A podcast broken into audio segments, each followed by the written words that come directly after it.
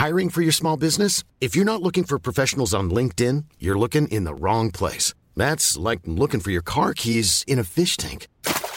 LinkedIn helps you hire professionals you can't find anywhere else, even those who aren't actively searching for a new job but might be open to the perfect role. In a given month, over 70% of LinkedIn users don't even visit other leading job sites. So start looking in the right place. With LinkedIn, you can hire professionals like a professional. Post your free job on linkedin.com slash people today. Here's a cool fact. A crocodile can't stick out its tongue. Another cool fact, you can get short-term health insurance for a month or just under a year in some states. United Healthcare short term insurance plans are designed for people who are between jobs, coming off their parents' plan, or turning a side hustle into a full time gig. Underwritten by Golden Rule Insurance Company, they offer flexible, budget friendly coverage with access to a nationwide network of doctors and hospitals. Get more cool facts about United Healthcare short term plans at uh1.com.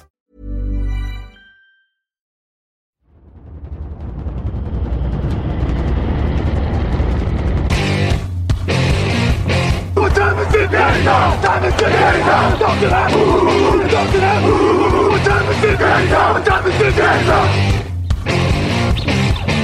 Got gun, Hulk left slot. Dixie left, T left. Mercedes, wide chip, Ricky. Fever left, 75, Katie, Omaha. Quick going.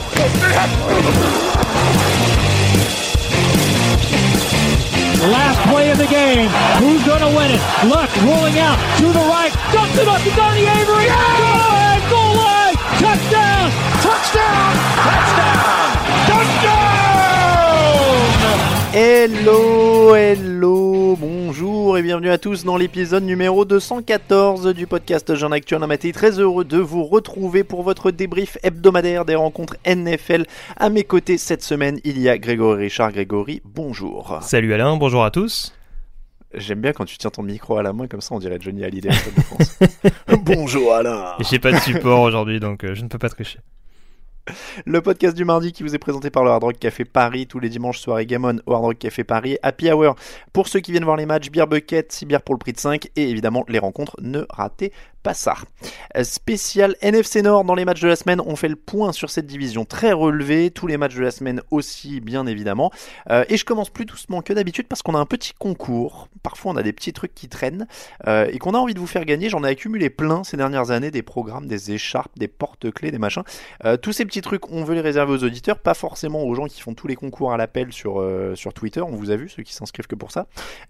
Donc, ce qu'on va faire, c'est que dans certaines émissions maintenant, on va vous proposer un petit truc de notre réserve à gagner et on va l'offrir à quelqu'un qui partage l'émission. C'est-à-dire, aidez-nous à nous faire connaître, c'est-à-dire retweeter euh, l'annonce de l'émission, donc l'épisode la 314 sur Twitter, partagez le post euh, Facebook euh, qui annonce l'épisode 314 ou partagez dans votre story Instagram l'image qu'on met pour annoncer l'épisode 314. Dans cela, on prendra, on fera un tirage au sort et il y en a un qui gagnera un programme du match Bears Raiders de Londres qu'on a ramené de Londres il y a quelques semaines et on l'envoie au hasard, alors au hasard, dans celui à celui qu'on a tiré au sort parmi les auditeurs qui ont partagé l'émission. Donc n'hésitez pas à nous aider à nous faire connaître et on fait gagner un truc de temps en temps. Donc cette semaine, c'est un programme du match Bears Raiders qui sera envoyé chez vous. Voilà, il y aura plein de petits trucs à faire gagner comme ça. On essaiera d'en faire un, un par semaine, un toutes les deux semaines, un coup dans l'émission du mardi, un coup dans l'émission du jeudi, un coup dans le fauteuil. On va alterner un petit peu comme ça. Euh, voilà, ça fera des souvenirs. Voilà pour la petite aparté de début d'émission. Greg, tu es prêt à parler de tout ça, de la NFC Nord? Tu es chaud? Tout à fait. Prenons la direction du Nord tout de suite. Alors, premier jingle dansant.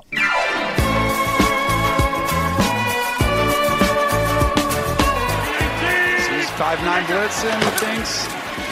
Takes the handoff to Jones. Now he's going to run with it. He's going to walk it in. Aaron Rodgers with the touchdown.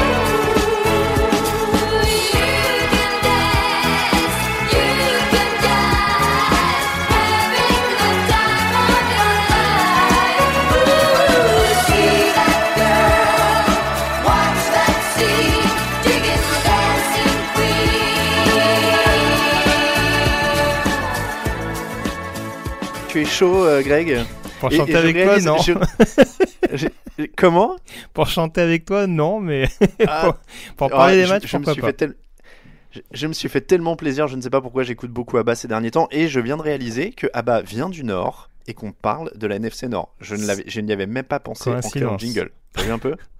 Euh, Packers 42, Raiders 24, 429 yards, 5 touchdowns à la passe, 1 touchdown au sol, évaluation parfaite. Le patron de la NFC Nord est de retour, c'est Aaron Rodgers. Grégory, est-ce qu'on a retrouvé des Packers favoris et très forts favoris? Et surtout est-ce qu'on a retrouvé leur attaque? Bah là, en tout cas, euh, ces dernières semaines, ils ont l'air un petit peu énervés, euh, nos amis Packers. Alors, je dirais pas que le match contre Philadelphie les a réveillés dans ce domaine parce que c'est pas forcément offensivement qu'ils avaient perdu le match contre Philadelphie euh, lors du, du Thursday Night Football. Mais euh, en l'occurrence, comme tu l'as dit, c'est vrai que on avait une attaque euh, un petit peu sur courant alternatif, en tout cas de mon propre ressenti, où on sentait qu'Aaron Rodgers avait un petit peu de mal à donner son plein potentiel dans le nouveau système de Matt LaFleur depuis le début de la saison. Là, très clairement, sur ce match-là, même si le backfield défensif d'Oakland n'est pas le plus rassurant de la ligue, de voir l'assurance qu'il a réussi à dégager avec quasiment que des passes complétées sur ce match-là et surtout le bon rythme pour permettre à Green Bay euh, de, de, comment dire de, de creuser l'écart petit à petit en fin de match. Ça dénote, ça dénote en tout cas le fait que a priori enfin offensivement on a l'air d'avoir euh, trouvé la, la, pleine mesure euh, de cette, euh, enfin de cette escouade en tout cas, la pleine capacité de ce groupe. Et c'est de bon augure pour Green Bay avec là encore un Aaron Jones par exemple dont je parlais et qui, qui a fait les jeux au sol, qui va en plus chercher un touchdown longue distance à la réception. Donc vraiment offensivement tous les voyants ont l'air ouverts du côté du Wisconsin et un très beau touchdown à la réception euh, oui. pour Aaron Jones en plus. Hein. C'est quand même euh, une très très belle action. Il a 8 receveurs avec au moins 2 réceptions, Aaron Rodgers, sans Davante Adams, qui est quand même son receveur numéro 1, et seulement 60 yards de sol. Donc il y a un vrai équilibre offensif qui est quand même en train de se trouver euh, dans cette attaque de Matt Lafleur. La défense du coup prend quand même des points, mais il y, a le, il y a le boulot offensif. On est quand même face à une équipe de Green Bay là qui, on, on cherche hein, depuis des semaines des, des favoris ou alors si on cherche des favoris, mais euh, on a une NFC en tout cas qui est beaucoup plus homogène que la, que la FC où il y a un très très gros leader. Euh, là, ça commence quand même à se dessiner. On va parler de, de certaines autres équipes derrière, mais euh, les Packers, on va dire, font partie du trio maintenant de tête très très clair de la NFC. Oui, oui, très clairement. Et puis c'est vrai que là, en l'occurrence, on n'a pas eu une énorme défense, euh, comme on a pu le voir de la part de l'équipe de Mike Pettin, mais il y a eu des actions clés qui ont été réalisées quand il le fallait. Je pense notamment à cette action où les Raiders sont, dans, sont en position goal line alors que Green Bay ne, mène, ne mène que 14 à 10. Et il y a ce, fumble qui est provoqué, qui est récupéré par Green Bay. Et derrière, c'est sanctionné euh, sur, un, sur un touchdown de, de plus de 90 yards de la part de, Green Bay. Donc euh, voilà, comme je le disais tout à l'heure, il y a une forme d'homogénéité. Effet, le fait de voir que Green Bay est complet des deux côtés du ballon, ça en fait forcément un candidat crédible pour euh, éventuellement aller chercher au moins la finale de conférence NFC en fin d'année. Et Aaron Rodgers revient à un niveau. Euh... On va pas changer toutes les semaines, mais il peut revenir dans la course au MVP quasiment euh, pour la première fois depuis longtemps, parce que ces dernières années, euh, il n'était pas forcément dedans. Non, euh, alors Très clairement, c'est ça. C'est parce qu'après, c'est vrai qu'on a tendance, on a des standards en fonction des joueurs, forcément euh, toujours un peu, un peu flexibles. Mais c'est vrai que depuis le début de la saison, euh, je le disais, on n'a pas un Aaron Rodgers qui marchait sur ses adversaires à la passe. Maintenant, il faisait pas des matchs catastrophiques non plus. Il n'y a pas de prestations à deux ou trois interceptions non plus, euh, sauf erreur de ma part. En tout cas, il n'y a pas un match que je sors du lot plus particulièrement.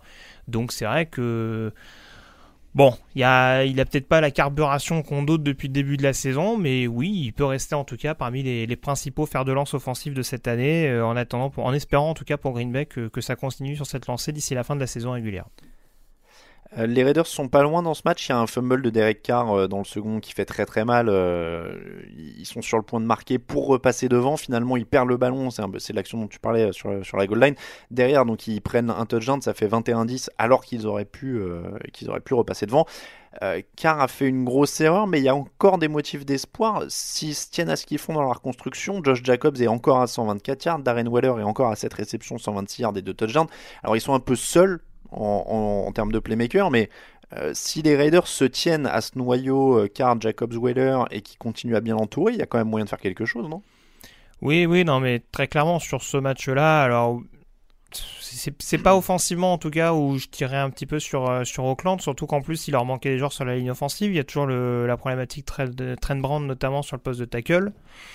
Euh, donc je trouve qu'offensivement, ils ont fait un peu avec les moyens du bord, je trouve même bien plus, avec en effet des, des Jacobs, des, des Waller notamment qui ont été performants contre une défense contre Green Bay, c'était pas donné. Après, forcément, et on sait que Auckland cherche d'ailleurs dans ce domaine-là euh, avant la, la, trade deadline.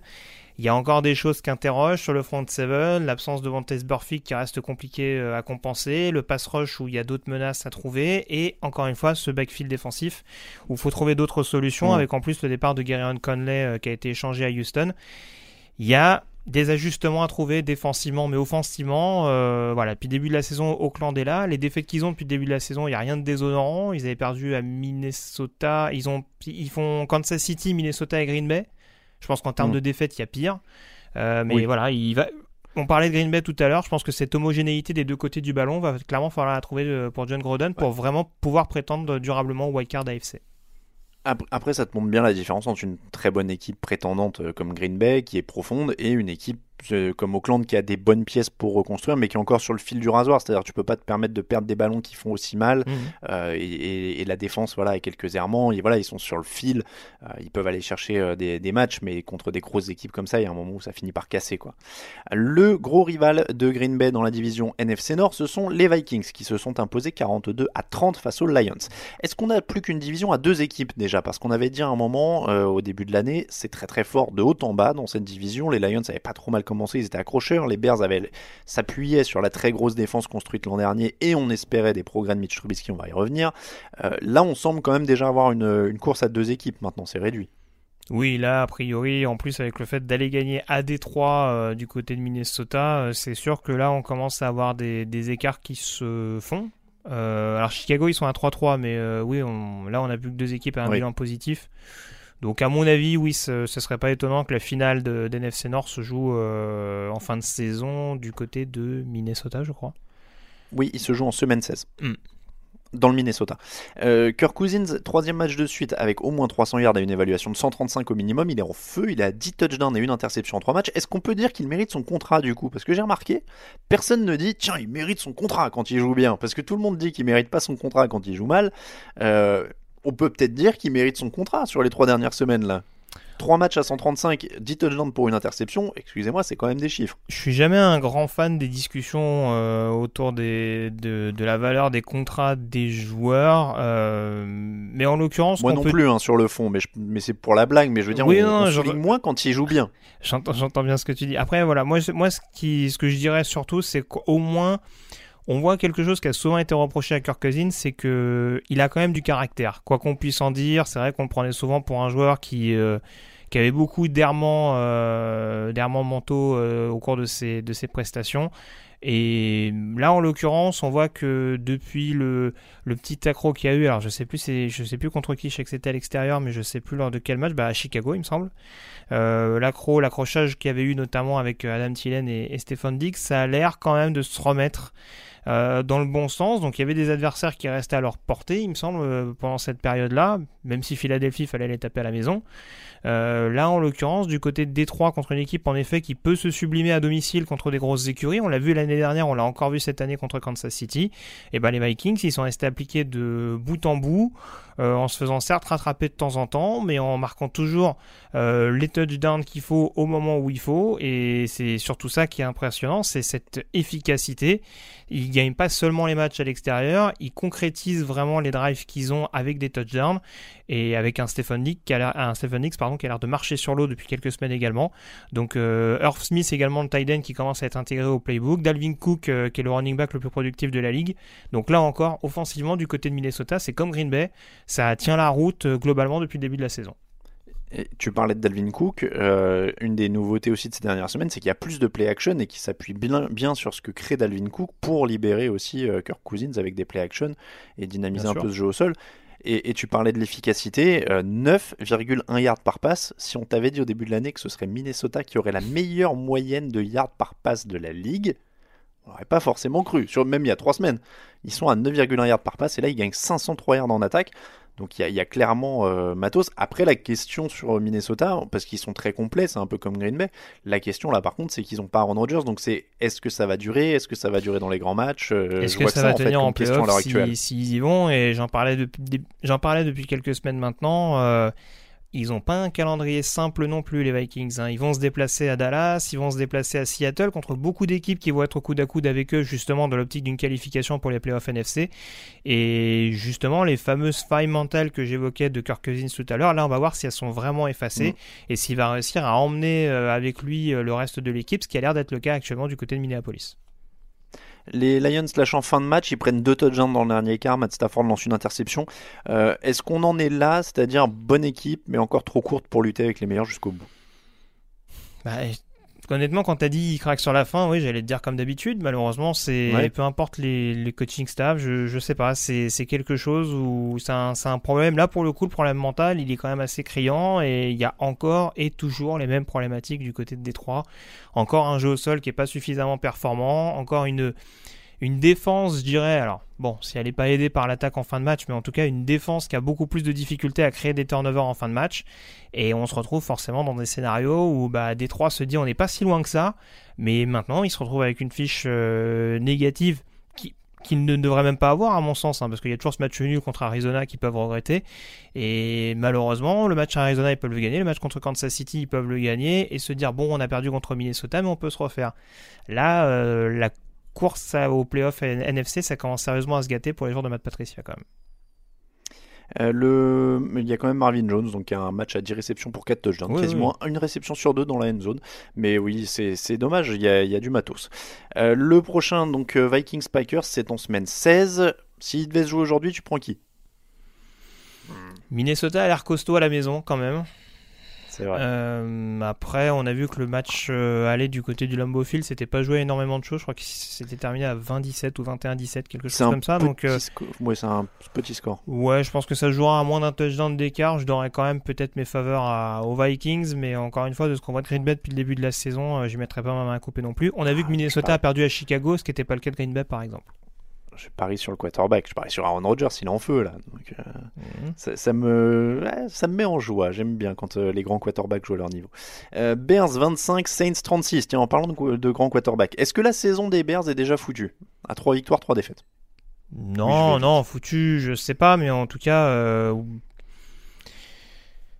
c'est compliqué. Euh, ils n'ont pas que des défaites déshonorantes. Encore une fois, les deux dernières, c'est Auckland et New Orleans euh, qui font quand même des bons débuts de saison. Alors, je je sais pas si la défaite est déshonorante, mais euh, avoir 8 drives de moins de 10 yards dans un match. Bah, moi, si tu veux, moi, si tu pas loin d'être déshonorant. Moi, si tu veux, à mon avis, on, revient dans les fameux travers qu'on pouvait reprocher à Matt Nagy c'est le, le, play call est quand même hyper suspect sur ce match-là. Alors je veux bien que Chicago ait rapidement fait la, on dira la course pour revenir parce qu'ils se sont menés, il me semble, 9 ou 12-0 assez vite, enfin en tout cas 9-0 je crois. Et euh, ils arrivent quand même à reprendre l'avantage et malgré ce, tu as, des appels de jeu qui sont hyper déséquilibrés. Euh, seulement 7 courses sur 61 snaps. 54 euh, passes lancées en effet par Mitchell Trubisky. C'est quand même euh, c'est quand même un petit peu limite. Je veux bien que le jeu au sol de Chicago soit pas au soit pas hyper carré depuis le début de la saison, mais on en revient toujours à la même chose. Là, c'est vraiment mettre énormément de pression sur un joueur comme Trubisky, qui très clairement aujourd'hui a peut-être pas encore les épaules pour euh, tenir ça. En plus contre une défense des Saints, qui là, même si elle a pris un peu plus de points, il y avait du pass rush et il y avait quand même de quoi lui mettre la pression sur toute la durée d'un match. Alors, défense très bonne, on est d'accord, mais est-ce que quand même Mitchell Trubisky ne, Alors, ne progresse pas, ça c'est sûr. Est-ce qu'il ne régresse pas même un petit peu? Il n'est pas précis? Je sais, je sais pas, mais encore une fois, c'est compliqué de, se faire une idée sur ce type de scénario-là. Moi, je te dirais vraiment si s'il avait fait un match euh, vraiment avec euh, moins de 50% de passes complétées, vraiment que des enfin euh, un paquet d'interceptions ou vraiment euh, aucun impact vraiment sur le jeu offensif. Là, il a essayé de créer des choses. Encore une fois, il y a des drives où ça passe, des drives où c'est beaucoup plus brouillon. Et, euh, en effet, bon, ça revient du côté de Chicago en fin de match, alors que la décision est déjà faite en faveur des Saints.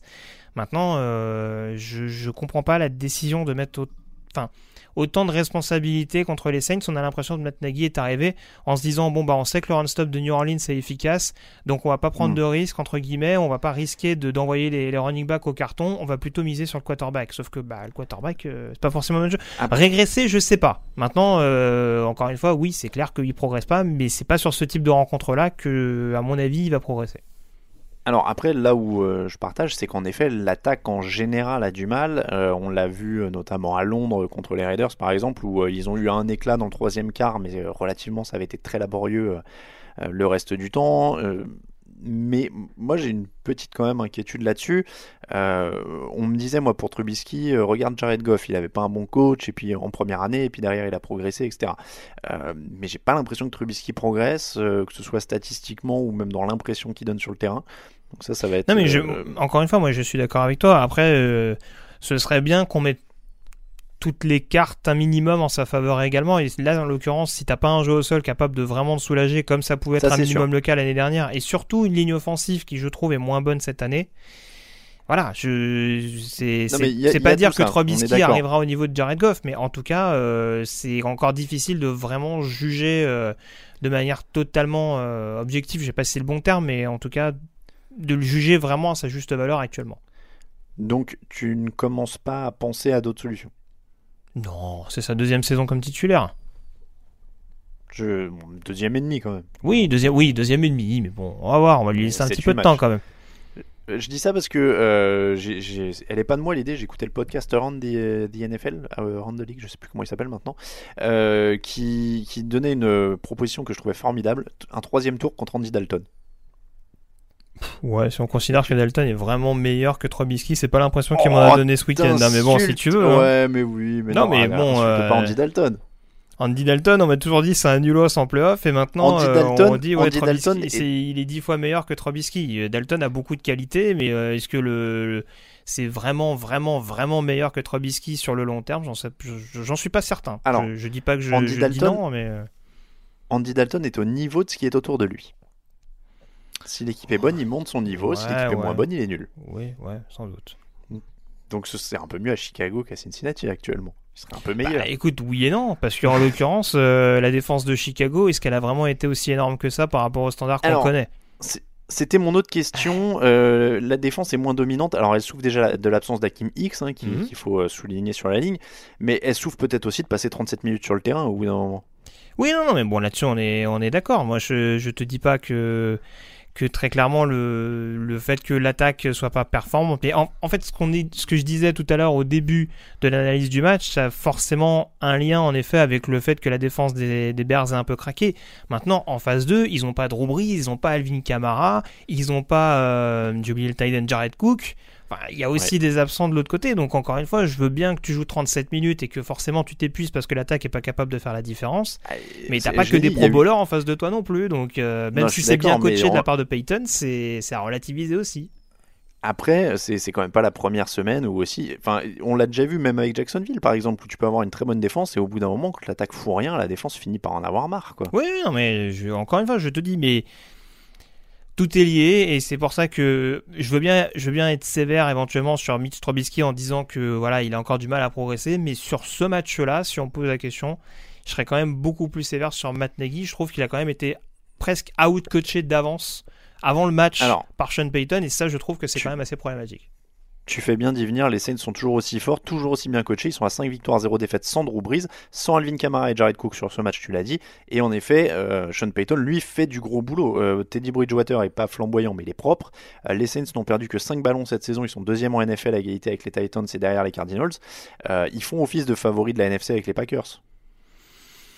Oui, bah là, ici, ils se retrouvent, donc ils sont à combien? À 5-0 sans Drew Brees? Officiellement Oui, Sandro Brice 5-0. Bah, oui, là, très clairement, ils ont, ils ont encore la possibilité, comme l'année dernière, de finir premier de la conférence nationale. Donc euh, oui, je pourrais... De toute façon, oui, tu l'as à peu près résumé. Oui, c'est vrai que Saints Packers, actuellement, j'ai du mal à voir des équipes.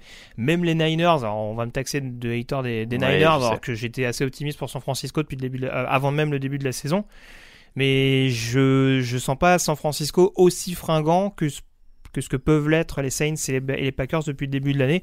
Donc oui, gros gros favori en effet pour être euh, au moins en bye week euh, d'NFC au niveau des playoffs. Jingle et tous les autres matchs de la semaine. Hi, this is Darren Waller from the Oakland Raiders and you're listening to the Touchdown Podcast.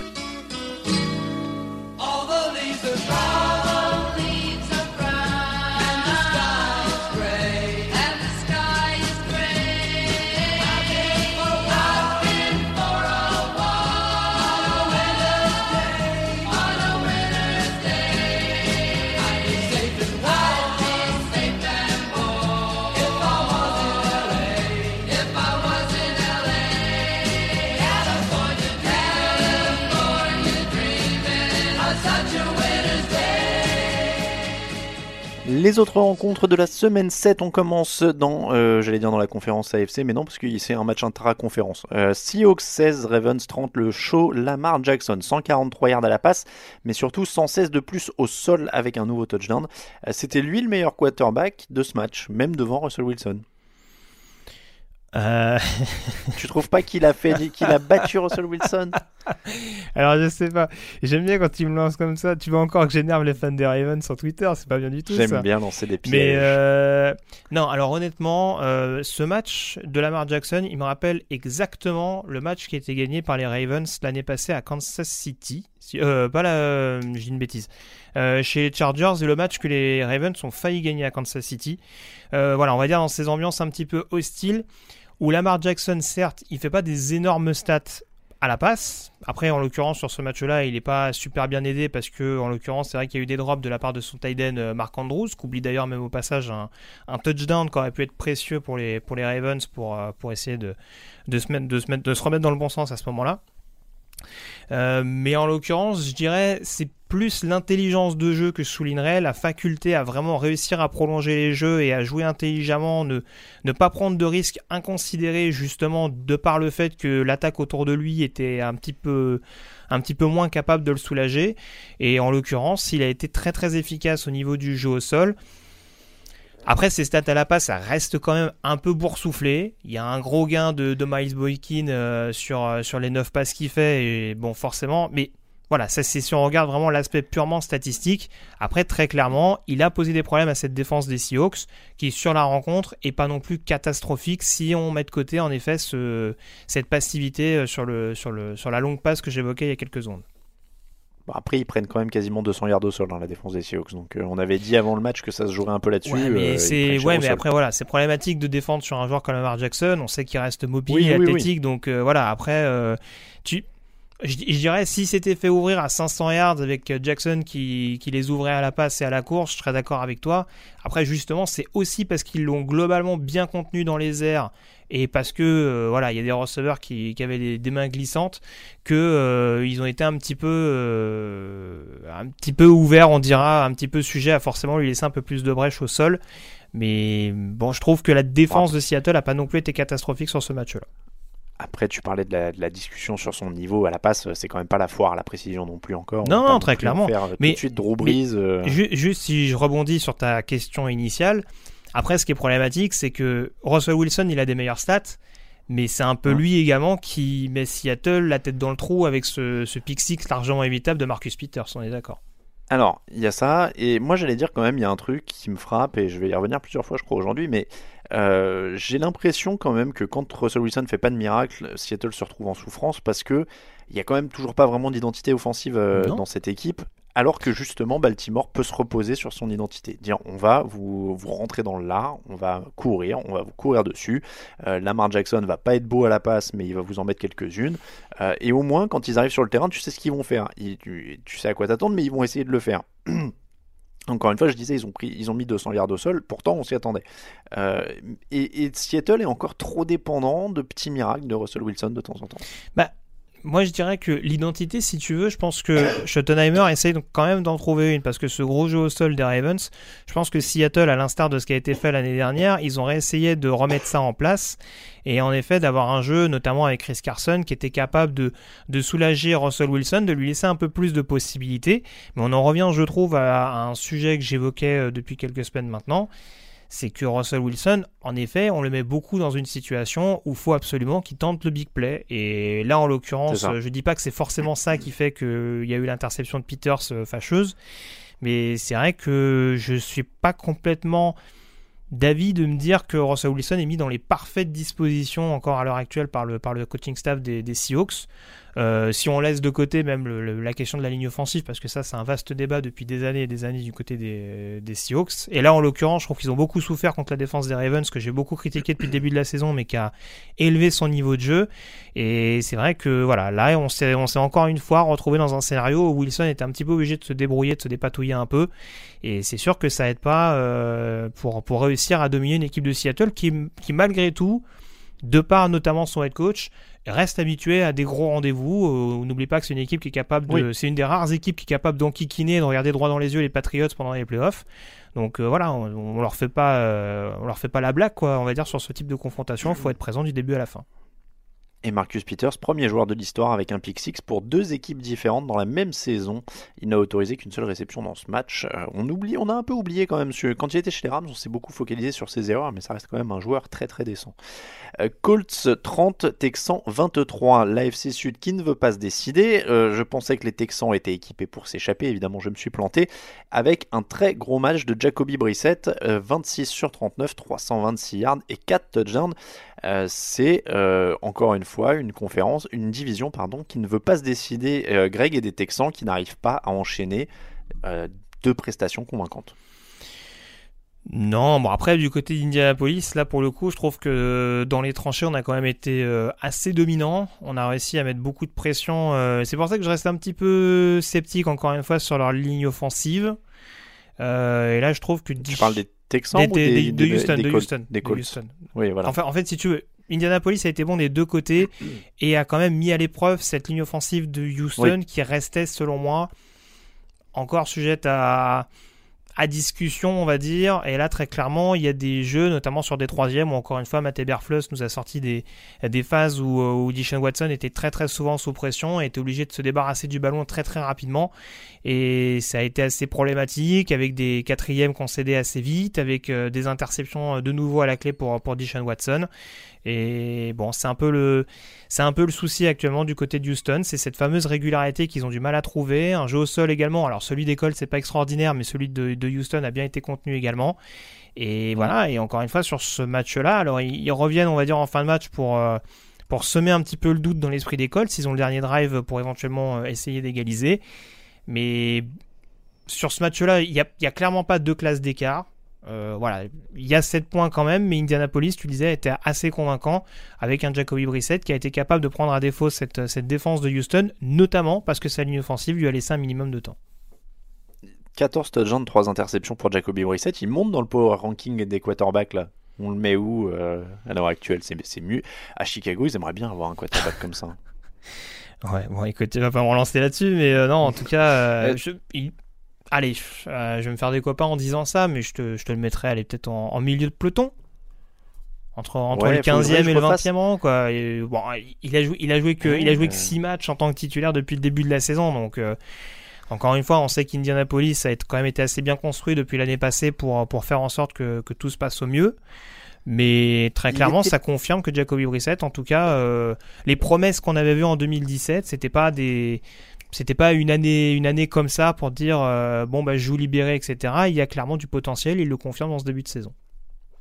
Ouais, j'allais dire euh, euh, presque un peu bas 15-20. Moi je le presque, j'ai essayé de, voir qui je mettrais parce que je l'avais mis très très bas dans le power ranking de, des quarterbacks que j'avais fait en début de saison. Mais aujourd'hui, tu disais c'est pas que les matchs de cette année. Hein, il avait déjà montré des choses l'année d'avant. Ah, il est, euh, ouais, il est presque top 15. Hein, euh. Ah oui, bah moi écoute, je, je, je, mets plus hein. vers la 15e que vers la 20e place, mais je je le mets clairement pas dans le top 10 en tout cas. En, tout cas, Indianapolis, c'est quand même euh, de la grande tristesse. Alors, ils ont une, une, défense qui avait pas mal de retours. Darius Leonard pour l'interception décisive notamment, donc il y a bonne défense, tu l'as dit.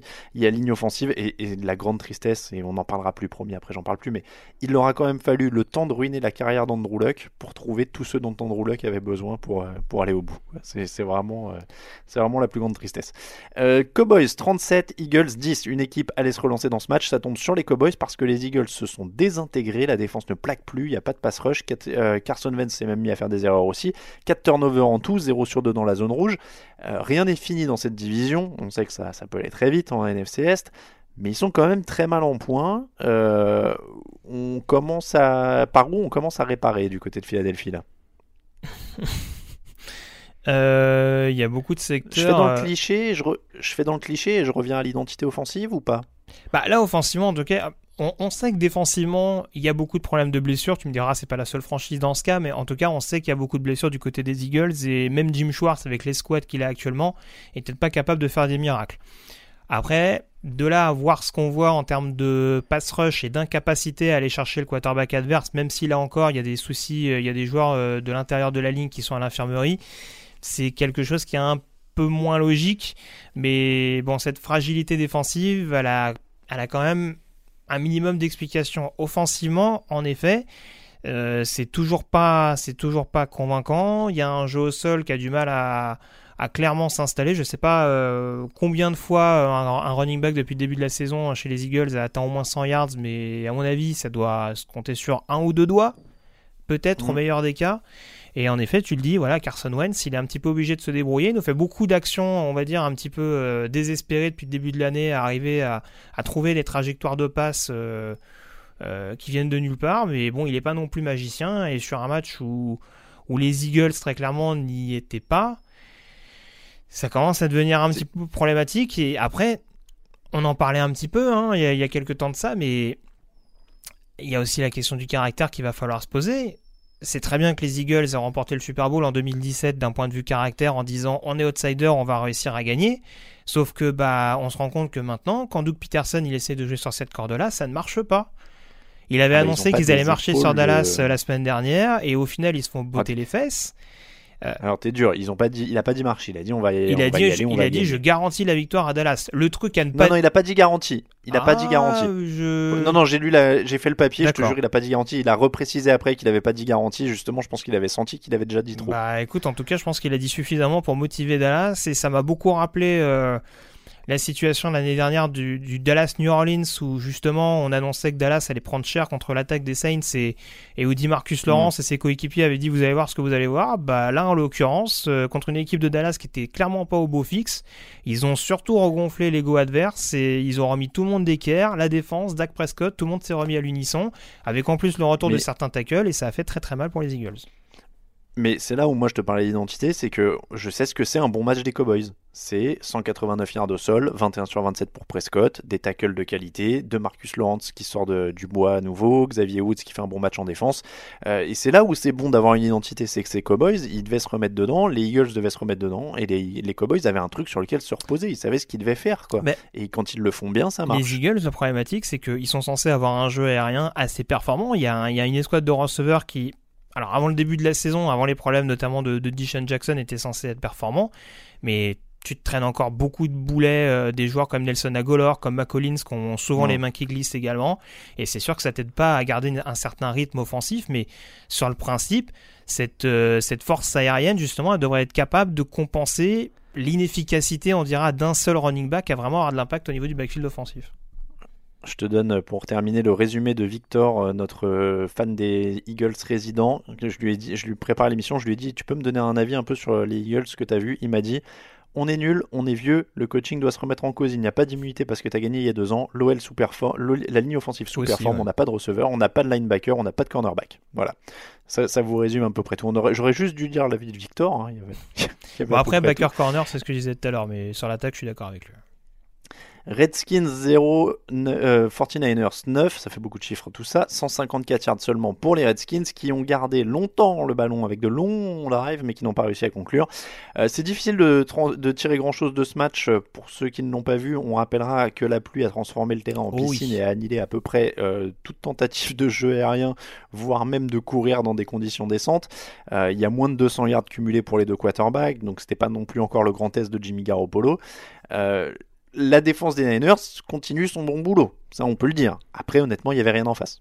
Bah, c'est un peu ça. Et puis, oui, sur ce genre de conditions, euh, on, on va dire que Washington peut éventuellement se vanter d'avoir poussé San Francisco dans ses derniers retranchements, mais c'est vrai que c'est difficile d'essayer de trouver un tant soit peu de.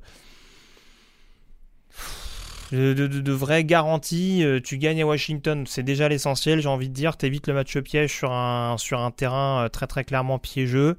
Euh, tu provoques également des pertes de balles précieuses. hein. Je pense notamment à ce, fumble en deuxième mi-temps alors que Washington est pas loin de taper aux portes de la red zone. Tu te retrouves à provoquer un fumble et à enchaîner un field goal derrière qui creuse un petit peu l'écart et qui met un petit coup sur le moral des Redskins. Après, bon, euh, très clairement, du côté de Washington, il n'y a, pas grand-chose, mais la principale nouvelle du côté de San Francisco, c'est aussi et surtout que cette ligne défensive reste efficace et Nick Bossa, notamment, a encore été, euh, a encore été globalement excellent avec un sac décisif en fin de match. Après les, tests, ça va venir un côté, euh, côté 49ers. La suite du calendrier, c'est Panthers, Cardinals, Seahawks, Cardinals, Packers, Ravens, Saints, Falcons, Rams, Seahawks. Donc euh, ça, là, là, on va quand même être, euh, être très très vite fixé dans les semaines à venir sur, euh, sur ce qui va se passer. Mais en effet, là, sur ce match, euh, le- à part le côté piscine qui était très fun, c'est un match qui allait très très vite, 2h36 ou 37 si je dis pas de bêtises. Ça a été le premier euh, terminé, ça faisait longtemps qu'il n'y Bah, avait pas eu un match aussi je, je court. pense qu'on on- on a évité de lancer parce qu'en plus, ouais, il y a une ou deux interceptions Ah bah non, je crois, là, de- en cumulé sur le. sur- Il y, a- il y en a une de Garoppolo, je crois, ouais, de, de mémoire. Et, et oui, oui, non, il y en a, il y en a, mais c'est trois field goals sur, sur les 9 points. hein. Donc euh, il y a une interception de Garoppolo, c'est ça. Euh, il y a un fumble d'Adrian Peterson de mémoire, mais qui, avait parfois du mal à tenir le ballon dans le dôme de Minnesota. Alors là, imaginez avec toute la pluie. Euh, Falcons 10, Rams 37, Dan Quinn est toujours là. Comment on le sait. Et ben ils ont pris 37 points et ils n'ont pas rendu grand chose. Pierre Matt Ryan s'est blessé à la cheville, il est incertain pour le prochain match. Alors apparemment c'est pas trop grave. Euh, des field goals manqués, c'est la débandade. Euh, Qu'est-ce qu'on peut dire de plus que les semaines précédentes, Grégory? Pour de vrai, je ne sais pas s'il y a grand chose de plus. Ah, à la, bonne nouvelle, c'est que Mohamed Sanou est parti, donc lui va pouvoir profiter d'autre Ah oui. chose. C'est ça, Mohamed Sanou euh, transféré aux Patriots euh, la- la- quelques heures avant Ah, cette pour émission. un la deuxième tour de draft, ça je l'avais pas vu venir, mais bon, ça c'est ça c'est une Oui, il récupère parenthèse. bien, par Oui, contre, hein. pour un joueur qui avait qui a de fortes chances d'être cuté de par son contrat assez lourd à la fin de la saison. C'est pas une mauvaise chose. Après, ça reste un bon joueur, mais je pense a de quoi faire au poste de receveur. Pour le reste, oui, non, t'as tout dit. C'est là, je, là, je pense qu'on essaie de, de pousser les limites du ridicule. Euh, parce que là, quand on voit les équipes spéciales avec le touchdown qu'ils prennent en fin de match sur ce, sur ce fumble grotesque de Russell Gage, euh, quand tu vois le fake punt avec, euh, avec Aker qui se met limite en position derrière le centre pour bien faire comprendre qu'il va passer le ballon et qu'il n'y a aucun défenseur qui percute, qui percute le jeu, quand tu vois que Devonta Freeman, qui est quand même pas le plus nerveux qui soit, il se retrouve à mettre des, à essayer de mettre des droites à Ron Donald. Euh, la ligne offensive qui prend le bouillon de bout en bout au point de blesser Matt Ryan. Je veux dire, tout va bien du côté d'Atlanta. Toujours pas de sac au compteur. Pire équipe en termes de sac depuis le début de la saison. On essaye de dégager Vic Beasley, personne n'en veut. Étonnant, mais euh, non, mais honnêtement, je, je ne comprends pas cette obstination euh, de la part d'Arthur Blank à, à vouloir absolument laisser des jokers à Dan Quinn. Je veux bien qu'il ait la bye week la semaine prochaine. Mais déjà, à 1-6, tu pars pas sur des très très bonnes bases. Je suis pas sûr que le fait d'être à 1-7 parce que tu t'apprêtes à recevoir Seattle, ce soit forcément euh, encore plus enviable pour, pour celui qui est amené à succéder à Dan Quinn. Donc, euh, bon, mais écoute, apparemment, on a fait un trait définitivement sur cette saison 2019. Et euh, il faudra voir la suite. Mais en tout cas, victoire opportuniste des Rams. J'aurais bien dit que Dan Quinn, peut-être que c'est un optimiste et que il table encore sur les playoffs parce qu'il a vu, grâce au Super Bowl, que tout était encore possible jusqu'au bout.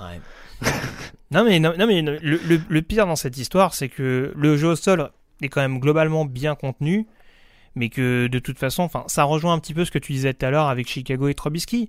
Je veux dire, de toute façon, euh, si l'attaque n'arrive pas à performer parce que la ligne offensive est nulle et que le jeu au sol est inefficace, Mm. je veux dire, la défense, elle tient le coup. Le score, il est de combien? Il est de 10-3, 13-3 à la mi-temps? Enfin, il est pas, l'écart est pas énorme. Mm. Et ils prennent le bouillon en fin de match parce que, parce que la défense est sur les rotules. Déjà qu'elle est pas extraordinaire et qu'elle crée pas de turnover. Euh, ça, ça- ça devient un petit peu compliqué quand tu, quand tu joues une équipe dont la spécialité reste l'attaque. Ouais. Euh, Todd Gurley euh, n'a gagné que 41 yards. Je suis en train de regarder un peu de jeu au sol des deux côtés, c'était pas fou.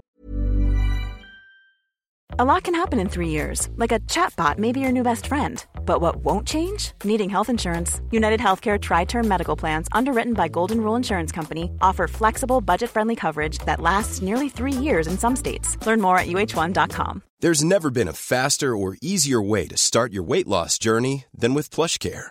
PlushCare accepts most insurance plans and gives you online access to board-certified physicians who can prescribe FDA-approved weight loss medications like Wigovi and Zepbound for those who qualify. Take charge of your health and speak with a board-certified physician about a weight loss plan that's right for you. Get started today at plushcare.com slash weight loss. That's plushcare.com slash weight loss. plushcare.com slash weight loss. Lichon, bon, 38 yards pour Atlanta. Euh, début réussi pour Jalen Ramsey, un fumble forcé, un beau duel avec Ju- Julio Jones. Ça aide quand même une défense euh, des Rams. hein. quand tu Mm. rajoutes euh, de la qualité en couverture, ça aide aussi le front a un excellent Dante Fowler également sur le, sur le sac. Mais oui, je te, je te rejoins. C'est sûr que Jalen Ramsey a été pris une fois à défaut par, par Julio Jones. Sinon, globalement, il aura une bonne copie pour ses, pour ses débuts avec, de- avec Los Angeles. C'est de bonne augure pour la suite.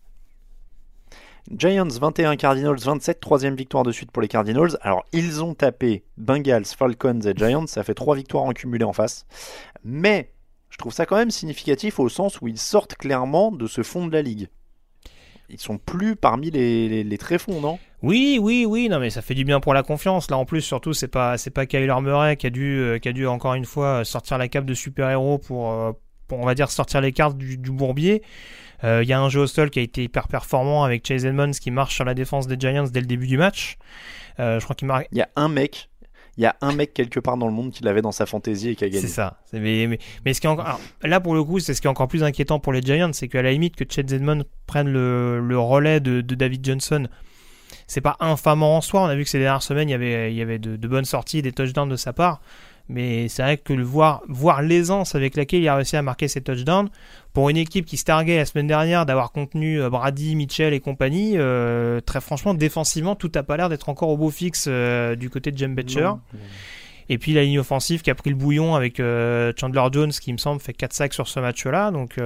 Ouais, donc ouais non, du côté d'Arizona, on a clairement profité des de, la faiblesse adverse avec un Saquon Barclay qu'on a relancé mais qui est clairement pas à 100% et un Daniel Jones euh, qui pour l'instant bah, reste un rookie et donc il faut pas attendre forcément des miracles. Donc euh, victoire opportuniste pour Arizona et en effet ça leur fait du bien pour revenir à une fiche égale. Mais tu vois, c'est là où moi je trouve euh, que c'est bien du côté d'Arizona, c'est qu'ils n'ont perdu que 4 ballons cette saison. C'est la meilleure équipe en NFL là-dessus.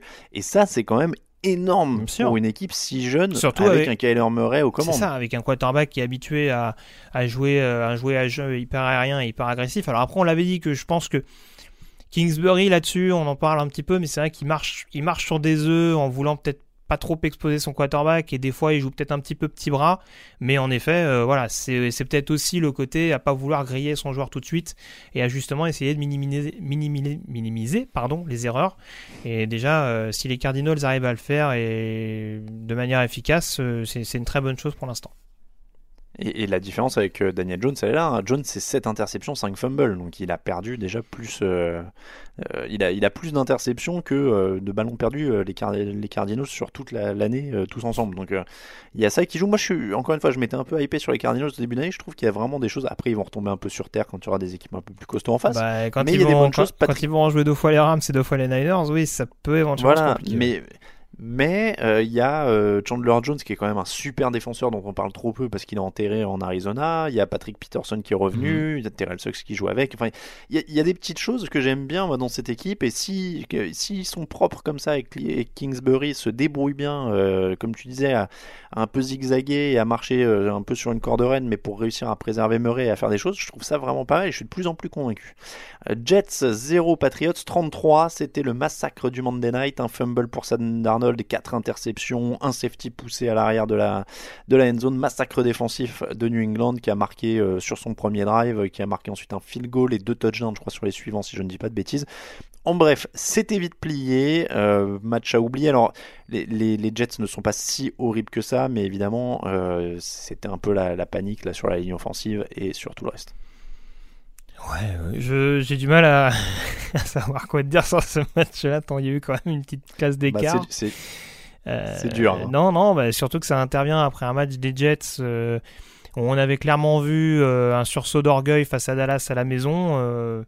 bon, là, en prime time, sur un match à Monday Night, bon, le soufflet est quand même un peu retombé, quoi. Alors, euh, c'est Oui. sûr que Sam Darnold, il n'est pas magicien non plus. Il n'y a rien autour de lui, en plus contre une défense de New England qui est, euh, qui est vraiment hyper opportuniste et qui crée turnover sur turnover depuis le début de la saison. euh, ça devient rapidement de la chair à canon. Mais bon, là, en l'occurrence, ouais, il n'y a pas grand chose à faire. Et de toute façon, même Adam Gaze l'a reconnu lui-même que, en termes de motif de satisfaction sur ce match-là, il n'y avait pas grand chose à en tirer. Donc, euh, New England gagne en confiance, encore une fois, surtout grâce à leur défense. Mais de toute façon, comme l'année dernière, euh, on va pas non plus demander à Brady de lancer 300 yards euh, en attaque. Donc euh, voilà, pour l'instant ça passe. Ils s'économisent en vue de janvier, comme ils le font assez souvent ces dernières saisons. Donc voilà, que ça continue comme ça de leur côté. Et puis bon, les Jets, on attend la, la saison prochaine maintenant pour récupérer les blessés et reconstruire au niveau de la ligne. Le, le soufflet, il est retombé, il est en négatif, il s'est écroulé à l'intérieur. Euh, oui, non, mais il y a pas, en effet, il n'y a pas énormément de choses à dire sur ce match. Les Patriots qui continuent en magazine de la confiance. Après, ils ont fait le taf offensivement sur le début de match. Il n'y avait pas besoin d'en faire beaucoup plus, donc on verra euh, sur les rencontres suivantes. Mais euh, c'est Kali. Un mot sur l'ajout de Mohamed Sanou, c'est peut-être ça la plus grosse information d'ailleurs de la nuit. Dans la foulée de ce match, ils font venir Mohamed Sanou.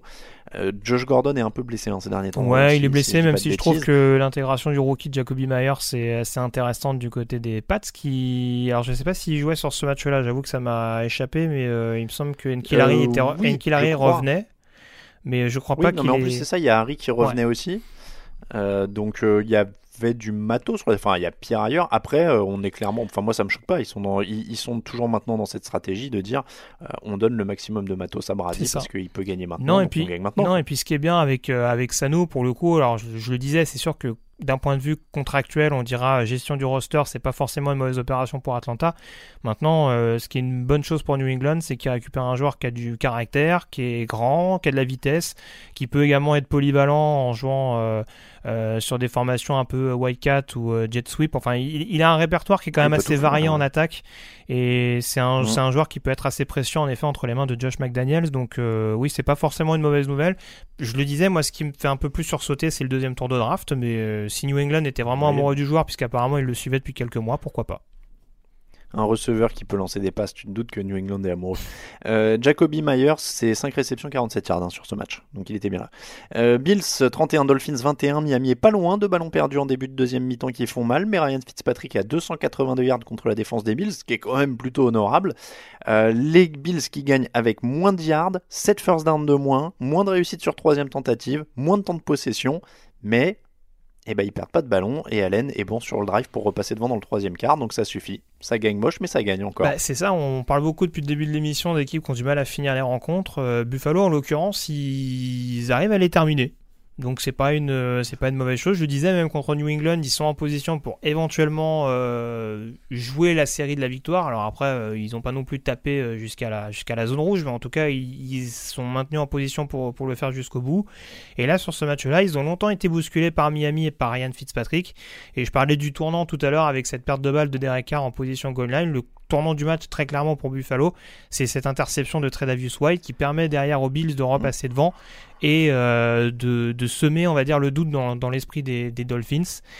Et bon, bah après voilà, il, il faut pas grand chose non plus pour. Euh, pour, pour faire tanguer un petit peu le bateau Miami. Euh, on, on, a vu en plus qu'ils perdent leur defensive tackle rookie Christian Wilkins assez bêtement en début de rencontre. Donc euh, voilà, je pense qu'au niveau des, de la défense, je pense, a un petit peu craqué également au fur et à mesure. Et voilà, bon, on va se répéter avec Buffalo, mais sans être extraordinaire, ça fait le, ça fait le boulot en marquant 31 points, ce qui n'est pas forcément hyper attendu. Et ça, c'est à 5-1, ça restera en course pendant un petit moment, je pense, pour au moins les wildcards AFC. Et à Miami, ils sont en galère parce que s'ils veulent remettre Josh Rosen, maintenant on va voir qui tank quoi. Parce que Ryan Fitzpatrick joue clairement mieux avec cette attaque. Bah, sur ce match-là, en tout cas, il était meilleur. Après, il y a d'autres sorties où je ne l'ai pas trouvé euh, hyper emballant, mais en tout cas, contre cette défense de, Buffalo, contre cette franchise qu'il connaît bien, même s'il n'y a, pas forcément que des défenseurs qu'il connaît, mais en tout cas, euh, bon, on sentait qu'il était relativement à l'aise du côté du, stade de Buffalo, mais euh, ouais, je sais pas trop. De toute façon, Miami, voilà, c'est, il y a un match peut-être où il y aura éventuellement un malentendu et où, ils pourront finir à 1-15 comme en 2007. Mais très franchement, tirer beaucoup d'enseignements de cette équipe, c'est compliqué. Pour les Bills, en tout cas, euh, ça pourrait continuer parce que le, le, calendrier, il est pas foufou hein, derrière. Il y a Eagles, Redskins, Browns, Dolphins, Broncos. Ça, ça devrait enchaîner. On est hein. d'accord. Il y a une route vers Ça peut monter au moins à 8-2, je, je te rejoins les Titans 23, Chargers 20. Euh, les Chargers sont fait très très fort pour perdre ce match. Alors là, euh, ils continuent vraiment à faire très très fort. Ils ont buté aux portes de la zone plusieurs fois avant que Melvin Gordon ne perde un fumble. La grande question étant, alors je m'étais préparé à faire cette émission avec Raoul à la base, mais quand même, je te la pose aussi.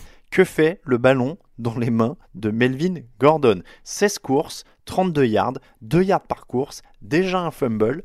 Pourquoi, pourquoi, pourquoi Melvin Gordon a ce ballon? Parce que Ken Winston euh, ne sait pas gérer les possessions en zone rouge depuis le début de la saison. Ça commence à devenir un petit peu flagrant et c'est pas la première fois. Je l'avais déjà souligné contre Denver. Euh, là, c'était de nouveau problématique à Tennessee. Et pourquoi? Parce que euh, là aussi, on parlait de Kingsbury qui marche sur des œufs. Je pense qu'Anthony Lynn, il est un petit peu dans cet état d'esprit aussi. C'est-à-dire qu'il y a un running back qui lui casse les bonbons pour avoir un gros contrat et qu'à un moment donné, on est bien obligé de lui donner des responsabilités en lui disant si tu veux ton gros contrat, montre-nous de quoi tu es capable. Sauf que Melvin Gordon, en termes de sécurité de ballon, alors ça a longtemps été son problème en début de carrière, ça s'est un petit peu. Euh, ça s'est un petit peu calmé à ce niveau-là, mais bon, c'est pas non plus euh, le, meilleur running back en termes de sécurité de ballon. Et là, en l'occurrence, sur ce match-là, ça s'est payé cash de la part des, des Chargers. Et bon, même le jeu au sol en règle générale n'a pas été hyper performant parce que Eclair a été efficace en sortie de backfield, mais au niveau du jeu au sol, on a retrouvé le, le bon run stop de Tennessee. Et... 5 ballons, 7 yards pour Eckler euh, au sol. Et ça fait quand même beaucoup de matchs où les Chargers sont pas non plus largués, mais où ils se retrouvent à perdre des matchs qu'ils doivent pas forcément perdre. Euh, un match en plus où puis, puis-je, vas-y, vas-y. Euh, puis, puis-je suggérer que dans ces cas-là, tu utilises ton quarterback borderline Hall of Fame? Alors, t'es taquin. maintenant, je suis pas plus rassuré par Philippe Rivers depuis le début de la saison, hein, même si là, ça rejoint un petit peu ce qu'on dit depuis tout à l'heure. Mais bon, Niveau, niveau euh, entourage, on dira offensif, euh, on repassera. Hein. Pour l'instant, il n'y a peut-être pas forcément toutes les pièces qui, vont avec, mais très clairement, il y a quelque chose qui est cassé dans cette équipe des Chargers. Défensivement, il y a des blessures. Offensivement, euh, même si la mm. O-line n'est pas bonne, tu dois quand même proposer mieux que ce que tu proposes à l'heure actuelle. Et il y a beaucoup trop d'erreurs, beaucoup, de failles beaucoup trop de failles mentales qui font que cette équipe est à 2-5 alors qu'elle devrait au moins, à mon avis, être éventuellement à 4-3 et pouvoir prétendre à, au playoff AFC. Et pour l'instant, on, on, en est assez loin. J'ai l'impression que les Chargers, c'est la même chose depuis 12 ans, c'était quand euh, la fois où, euh, où, Rivers va en playoff, se fait les croisés, euh, gagne malgré les, les, croisés, etc. Enfin bref, j'ai l'impression que les coachs changent, mais que c'est toujours les mêmes cycles, c'est-à-dire on a des espoirs, on va en playoff, on a l'impression qu'on est blindé, on retombe, on a des espoirs, on a l'impression qu'on va en playoff, on est blindé, on retombe, on a des espoirs. Certains te diront que. J'ai vu en plus, j'ai revu l'interview de, de, Tomlinson qui est passé il y a quelques jours, certains te diront que le mauvais virage, il dure depuis, depuis le, le, départ de Marty Schottenheimer au milieu des années 2000, après la fiche de 14-2 ah, de, de San Diego. Oui, il y a des choix, il y a des choix qui restent curieux du côté de Los Angeles. Maintenant, ce qui est curieux encore une fois, et c'est là où je pointerai vraiment le coaching staff, c'est que le groupe, malgré les problèmes de blessure, il reste de qualité. Donc euh, de, oui, 5, c'est pas normal. C'est que à chaque, fois, on a des espoirs. On a un groupe dont on dit ah tiens, il a un peu atteint les playoffs là. Maintenant, ils doivent faire des grandes choses. Ils ont un bon groupe, ils sont un bon groupe. Et puis on est déçu. Et puis on dit on reconstruit un peu. hop, ça tape un peu les playoffs. Ah, ils ont un bon groupe, ils ont un bon groupe. Et puis ils y arrivent Surtout que tu vas peut-être, tu vas sans doute revenir, mais ce qui est d'autant plus problématique, et là encore blessure ou pas blessure, c'est que tu fais passer Ryan Tannehill pour un pro bowler, quoi. C'est ce que j'allais dire. Alors, euh, j'allais juste préciser quand même qu'ils ont 5 ballons perdus, les Chargers sont en situation de goal to go cette année, pour revenir sur le fumble. Et euh, Ryan Tannehill, en effet, est à plus de 300 yards. Ils ont 402 yards en attaque, euh, les Titans. 90 pour Derrick Henry. Donc, ça a l'air de continuer pour Ryan Tannehill. on a eu le début sur le débat sur Mariota la semaine dernière. au moins, c'est vrai que Ryan Tannehill, alors je sais pas s'il est passé pour un pro bowler, mais il a fait le boulot. Oui, bah en tout cas, euh, je pense qu'il a dit à Marcus Mariota euh, T'as l'air d'avoir bonne allure sur le banc de touche. Parce que je doute que, que, Mike Vrabel euh, se décide à remettre Mariota en tant que titulaire après la sortie de Tannehill, qui, même avec un temps soit peu de déchets, a été beaucoup plus convaincant que ce qu'a pu être Mariota depuis le début de la saison, même si on me dira qu'il y a eu des bonnes prestations contre Cleveland et Atlanta. Et pour terminer, une fois n'est pas coutume, parlons un peu de défense, parce qu'on parle souvent des quarterbacks et tout ça, mais Jeffrey Simmons, que tu aimais beaucoup, je crois, mhm. euh, avant la draft, euh, qui fait ses débuts dans ce match. Il s'était fait les croisés en février, il est déjà là, il claque un sac et, un, et deux plaquages pour perdre et un quarterback hit pour son début de, euh, de, carrière. Ça sent plutôt bon, ça, non? Oui, oui, bah en tout cas, euh, ça prouve que les Titans ont eu raison de miser parce qu'on rappelle c'était un premier tour de draft. Hein. Il, y a, des équipes qui se sont risquées sur des joueurs blessés. Je pense à Jalen Smith à l'époque à Dallas, mais qui était un deuxième tour. Mm. La Tennessee, ils n'ont pas hésité avec leur, 19e choix à dire bon bah voilà, c'est un joueur, ça va peut-être prendre du temps, mais en tout cas, on est prêt à être patient pour euh, récupérer. vraiment son plein potentiel, surtout sur une ligne défensive où à Tennessee, en, en dehors de Jorel Casey, c'est pas ce qu'il y a de plus, c'est pas ce qu'il y a de plus régulier, pardon. Donc euh, là, en l'occurrence, avoir euh, son aide sur le premier rideau, ça a été assez précieux, même si on dirait que je relativise toujours un peu, mais voilà, il faudra peut-être attendre un autre test que la O-line des Chargers pour se faire une idée plus précise du talent du, joueur. Ouais, mais bon, pour des débuts en NFL, on est je me permettre d'être enthousiaste. Euh, quand on voit que certains, justement, linemen du premier tour qui étaient en bonne santé ont plus de mal. Oui, c'est clair, c'est clair. Mais, mais cette défense de Tennessee, elle a quand même il y a quand même des joueurs, euh, encore une fois, bon, Kevin Bayard, c'est une valeur sûre, même Rashad Evans euh, a mm. l'air de vraiment progresser sur sa deuxième saison, donc euh, c'est offensivement qu'il faut réussir à trouver la carburation mm. du côté de Tennessee, parce qu'en défense, il y, a, de quoi faire. Bengals 17, Jaguars 27 à l'usure. Les Jaguars ont fini par marcher sur Cincinnati, 216 yards à la course. Au sol, c'est hallucinant. Je ne me remets pas de cette statistique, Grégory. Depuis le début de la saison, les Bengals ont 372 yards gagnés, 1323 yards encaissés. Il y a un delta de quasiment 1000 yards au sol. Je sais qu'ils n'ont pas de ligne, mais le chiffre est délirant. Euh, au sol sur ce match, il y a 2 yards pour Joe Mixon en 10 courses. Donc je sais pas en centimètres si tu fais la moyenne de combien il a avancé par course, mais c'est délirant. Euh, c'est un truc de fou. Au sol, enfin sur toutes les lignes, ils se font démonter. Il n'y a, pas d'autre mot. Ils se font démonter sur les lignes Bah, depuis le début de l'année. Bah, écoute, on a recruté Zach Taylor pour euh, développer le jeu aérien. Oui, ah bah oui. Euh, manifestement, il n'y a pas de jeu au sol. Écoute, euh, non mais bon, je suis, je suis, je suis taquin, mais ça après, bon, Zach Taylor, c'est un, un autre problème en soi, mais c'est vrai que très clairement, tu, tu peux pas. euh, pour le coup, on sait que Miami, c'est pour d'autres raisons qu'ils ont toujours pas de victoire. Là, c'est clair que sur Andy Dalton, alors c'est sûr que je suis un peu sévère parce que forcément après, il doit prendre beaucoup de risques dans le quatrième quart et là, là pour le coup, en fin de match, euh, ça a quand même coûté très très cher à Cincinnati contre une défense des Jacks qui enfin est opportuniste en termes de turnover.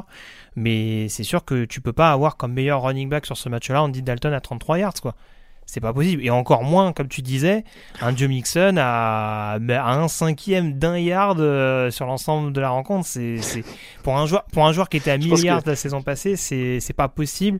Euh, je veux dire, même avec quelques vétérans que tu signes avec, euh, pour une poignée de figues, je veux dire, normalement, tu es censé avoir un, un run block un minimum plus performant que ce que tu as actuellement du côté de Cincinnati. Quoi.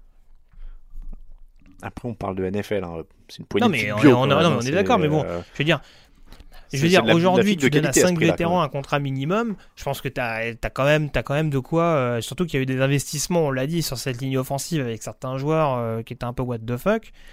Euh, je veux dire, voilà, à un moment donné, tu es aussi censé avoir un petit peu plus que, que ce que tu as actuellement. Alors, certes, tu joues, Cincinnati- certes, tu joues Jacksonville ce- cette semaine. Mais bon, tu le disais, c'est une statistique qui Non, revient oui, assez souvent quand même depuis le début de la saison. Donc, c'est un petit peu, c'est un petit peu inquiétant. ouais. Non mais en, en, NFL tu, les payes avec des figues en or. Euh, mais non mais ouais c'est délirant. Est-ce qu'il est temps de libérer Andy Dalton? Je l'ai déjà dit envoyé au Bears. Moi c'est l'affaire de la trade deadline que j'aimerais bien voir bouger. Alors il n'y a pas beaucoup d'équipes qui ont besoin d'un quarterback dans les faits, mais j'ai envie de dire si tu crois pas, libère Andy Dalton, donne-lui une chance dans une meilleure attaque. Et ça me plaît. Écoute, euh, moi, je, de- moi je veux bien entendre, moi je veux bien entendre ton cri du cœur, mais je suis pas sûr qu'en NFL, euh, la philan- la- Il- euh, le fait d'être philanthrope, ce soit, ce soit vraiment dans les coutumes, euh, dans les coutumes locales. Je, je pense que si Non, Cincinnati, après- puisque là ils ont l'air quand même de prendre la bonne direction, s'ils font un ou deux, ou, premier ou deuxième choix de la prochaine draft, il y aura de fortes chances qu'ils prennent un quarterback et qu'ils essaient de le développer au moins derrière Dalton. Après. Alors moi, moi ma logique c'était ça, c'était de dire si vraiment il y a une bonne offre, tu lâches Andy Dalton, sachant que 2020 c'est sa dernière année de contrat et que a priori tu vas sélectionner un quarterback à la draft, il y a une fin de cycle quelque part. Donc voilà, c'est s'il y a une bonne offre en tout cas. Oui, mais il faut que l'offre soit vraiment significative. Quoi. Après, euh, après, la, après la draft d'un quarterback, si encore une fois on prend cette direction-là, parce que là, je présage un petit peu, on n'est même pas à la mi-saison.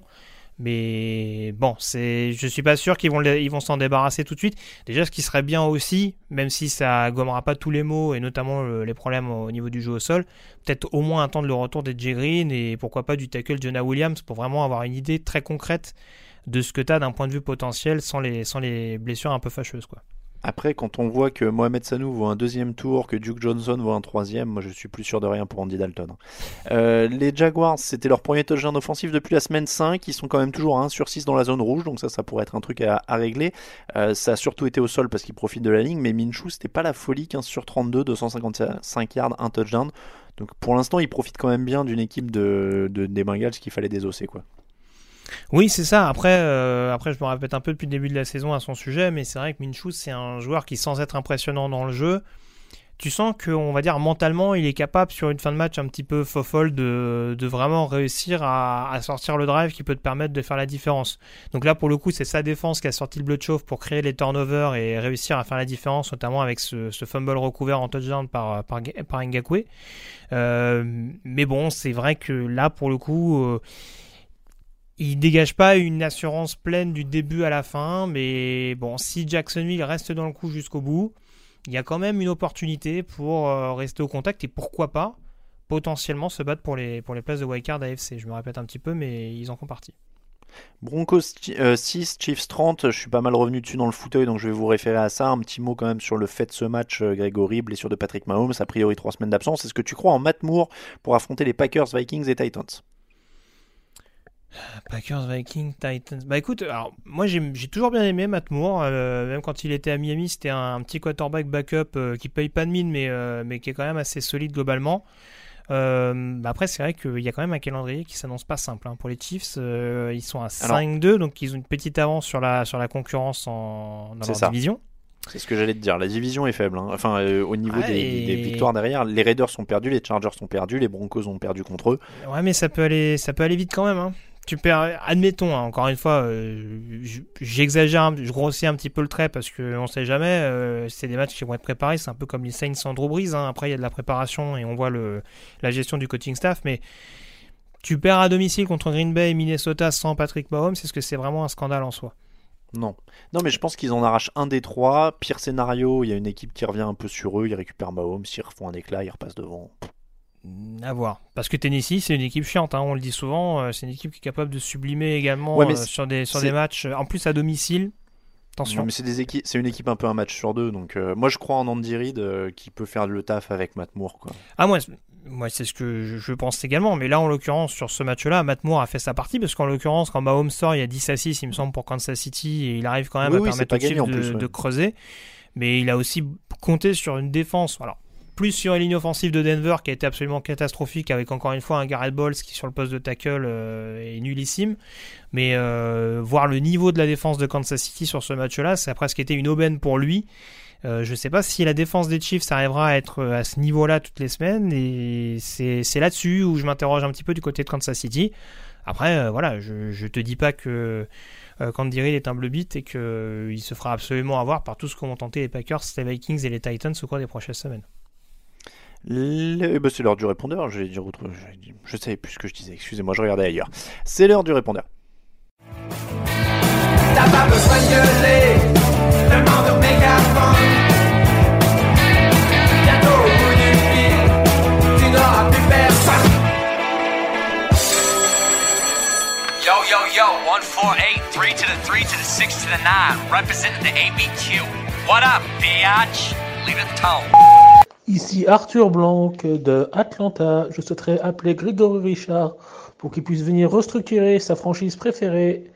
Accepte-t-il cette mission? Il a 10 secondes pour accepter. Merci, merci.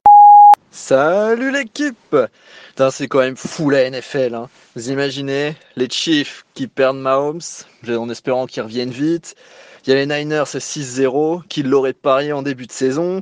Il y a les Colts qui arrivent à performer sans luck. Ça aussi, on l'aurait pas parié en fin de saison. Et les Saints, même chose, sans Drew qui aurait donné cher du petit Eddie. Et puis les Eagles, qui étaient imbattables l'année dernière, tout comme les Falcons, et là qui se prennent des tôles toutes les semaines. C'est vraiment le meilleur sport au monde. Vive le foot américain. Puis en fait, il y a une seule chose qui change pas, et je pense qu'il changera jamais, c'est les Chargers, sur lesquels il faut jamais, au grand jamais parier. Ils m'ont fait perdre un énorme combiné. Michel, pour euh, Actu, on s'en prenait à Monsieur Mattei euh, par rapport aux commentaires qu'il avait fait sur Rivers. Euh, ce soir, on est bien d'accord que Rivers joue aux fléchettes. Il vise pas les joueurs, il vise un point sur le terrain, on est bien d'accord. Merci à tous pour vos réactions sur le répondeur. Je me permets une petite précision. Quand vous laissez des messages, essayez de faire moins de 45-50 secondes euh, dans les faits. Parce qu'il y a quelqu'un qui a laissé un message de 4 minutes. C'est un peu compliqué à, diffuser, je, vous l'avoue. Alors c'était pour débriefer la... On le salue, hein, c'était pour débriefer la situation des Dolphins. Et, je sais qu'il y a beaucoup de choses à dire. Mais 4 minutes, on peut pas diffuser là. C'est un, peu, un peu trop trop long. Donc euh, essayez de réduire quand même un petit peu.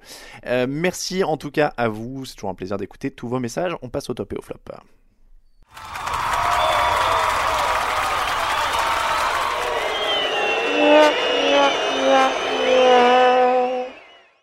Les tops et les flops de la semaine. Grégory, c'est l'heure de ton top. Euh, bah écoute, mon top, euh, ah, ça me fait mal à la bouche de dire ça, mais euh, bon, les Saints à 5-0 contre Drew Brees, enfin sans Drew Brees, pardon. Sans Drew Brees, Sans Drew Brees et sans quand même une partie du casting, parce qu'Alvin Kamara également au niveau du jeu offensif, il faut réussir à faire sans. Et là, pour le coup, c'est quand même extrêmement solide dans de nombreux secteurs. Donc euh, voilà, il faudra surveiller les Saints jusqu'à la fin de la saison. Euh. donc voilà, un top, un top de leur part, euh, très clairement. C'est très bien coaché par Sean Payton, donc c'est de bonne augure pour la suite. Bon, moi j'ai de l'amour dans tous les sens. Euh, j'ai trois petites mentions et un gros top.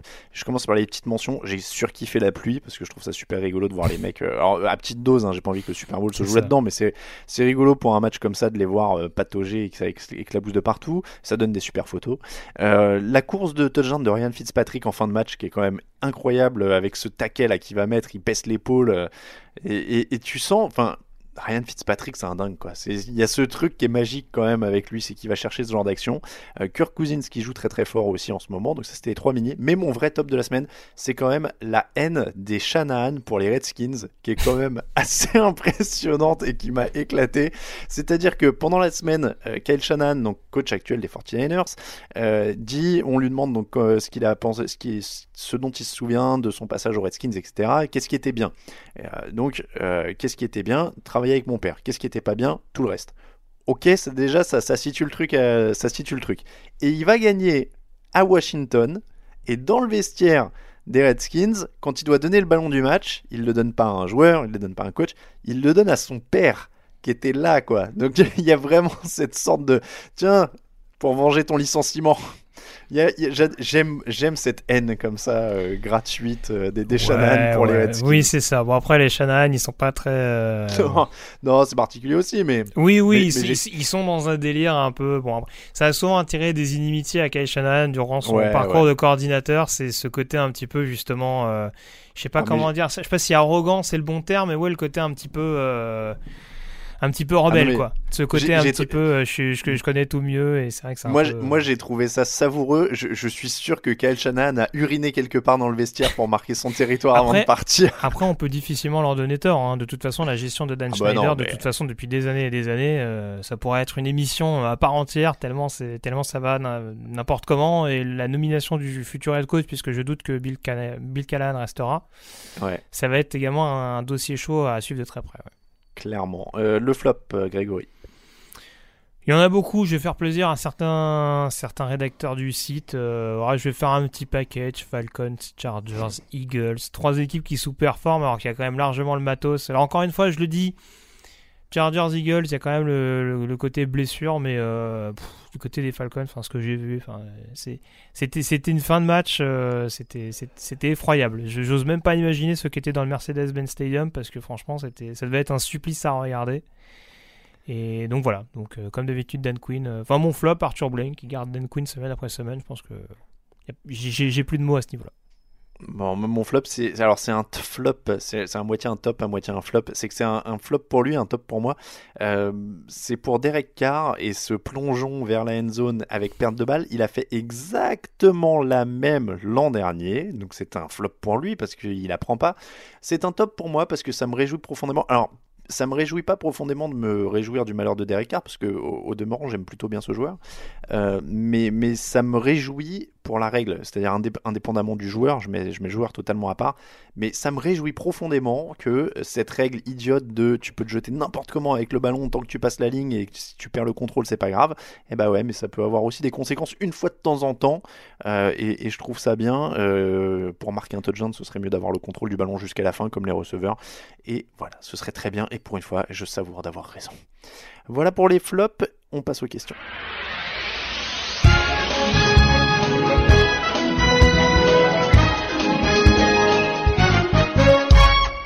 Les questions de la semaine, Grégory, et j'ai été un mauvais élève puisque je ne les ai ni imprimées ni triées, donc je vais prendre un petit peu à la volée, surtout qu'il y en a pas mal sur le site, et je vais... Alors, tiens, il y a une question polémique un petit peu, allez, je lance tout de suite de la polémique. Euh, Clems, peut-on dire que la pré-saison des Patriots vient juste de se terminer?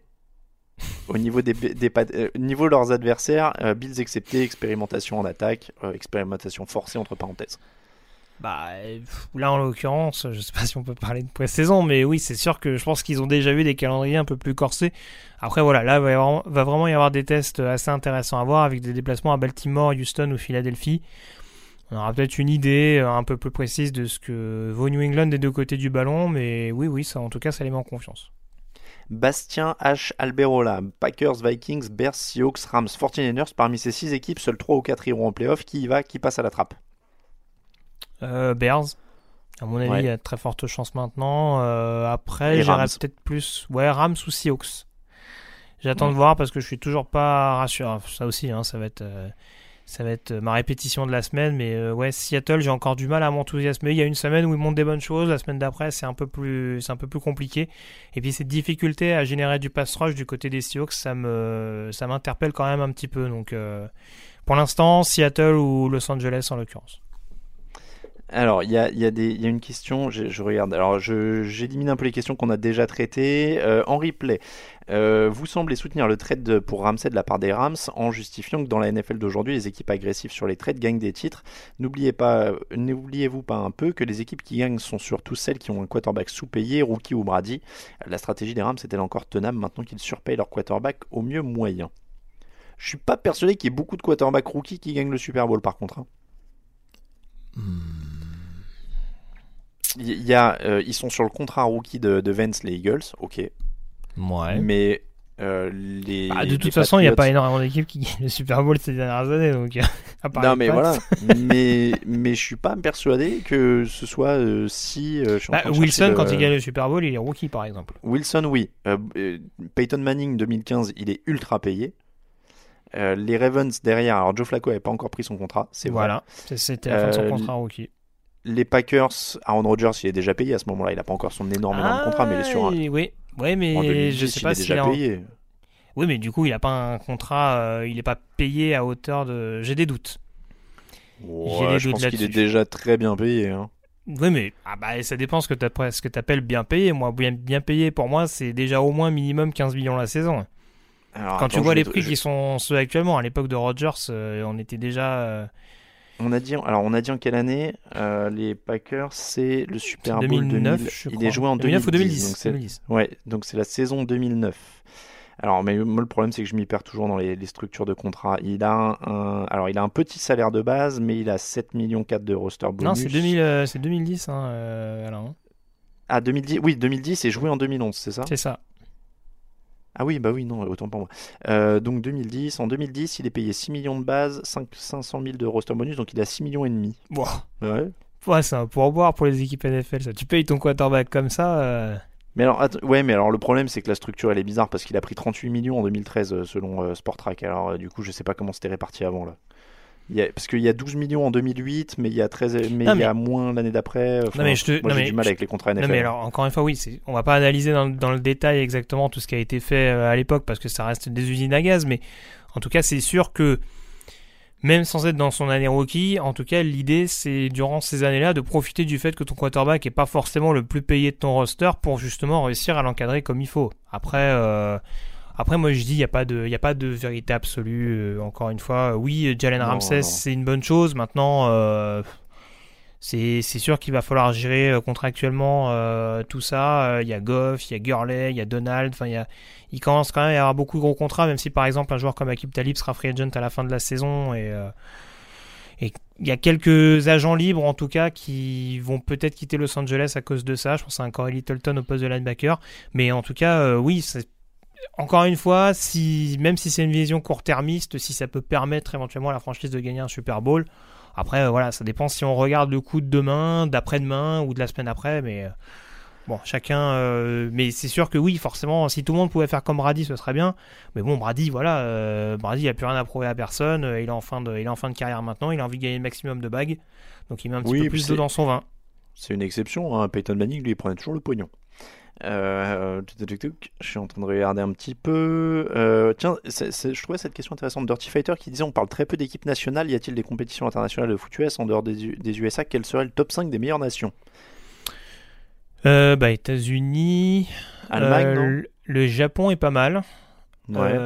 Bah, Canada, Mexique. Oui, en nation européenne, généralement, c'est plutôt l'Autriche et l'Allemagne qui sont avec la France juste derrière. Mais euh, oui, en Europe, euh, à part ouais, les Allemands et les Autrichiens, c'est quand même. euh, c'est surtout États-Unis, Mexique, Canada, Japon la majeure partie du temps. ouais.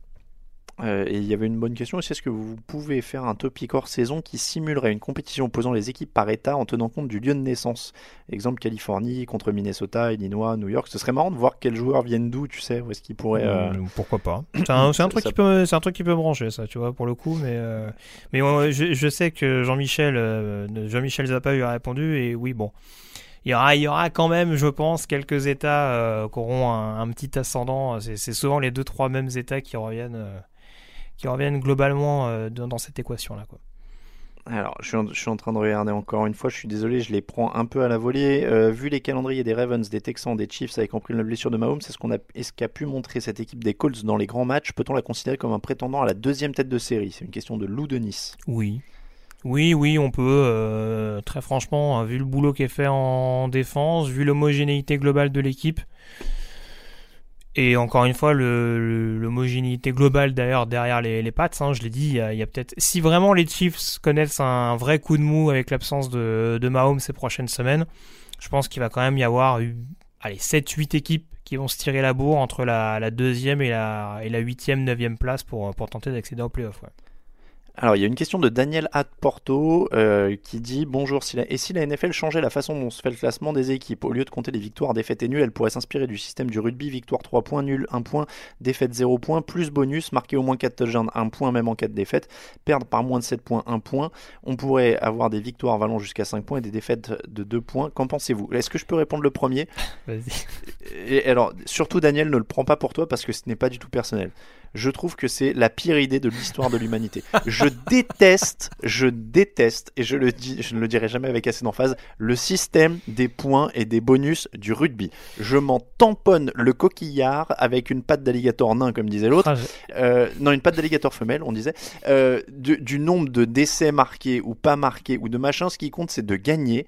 Et je déteste ce système des bonus. Moi qui ne regarde pas le rugby, ça me donne encore moins envie de m'y mettre quand j'entends oui, ils ont gagné, mais du coup, parce que là, ils ont marqué trois essais, mais je retranche un et je retiens deux. Alors du coup, ils ont un point de moins, mais un point de plus parce qu'ils ont mis un essai. Et celui-là, il l'a mis avec la main gauche, du coup, ça fait un point de moins. Je déteste ça. Au secours, je ne veux jamais entendre parler de ça. Alors, j'aurais peut-être dû répondre le premier pour être un peu plus mesuré, mais euh, bon, si, si Non, je c'est complète... moi le patron. Alors, je, je te, je te rejoins globalement, je suis pas le plus grand fan du système euh, de points et de bonus sur rugby. Maintenant, j'ai presque envie de dire, pour compléter ce que tu dis, comme si les règles actuelles en football américain n'étaient pas suffisamment compliquées. Je pense que plus. en plus au niveau, de la- au niveau du, du pointage, on dira euh, des classements, etc., etc., on rajoute une complexité, je pense que là, on perd définitivement les, euh, les, les possibles futurs aficionados. Et je le répète, je le répète encore une fois, Daniel, ce n'était pas personnel, c'est une conviction profonde. Euh, Je t'apprécie quand même beaucoup et si tu viens au Hard Rock, je te paye une bière. Euh, question, question. Ah oui, euh, question de Bud Fumbler. Bonjour l'équipe pour cette saison. Quelle est la bad good team? Cette équipe du haut du panier qui n'est pas si forte et au contraire la good bad team, cette équipe au bilan négatif mais qui vaut mieux que ça. J'aime bien ces questions, ces Hmm. questions de Bud Fumbler. Donc tu sais, cette équipe dont on disait, on le disait beaucoup plus avant. On disait, euh, c'est la meilleure équipe à deux victoires du classement.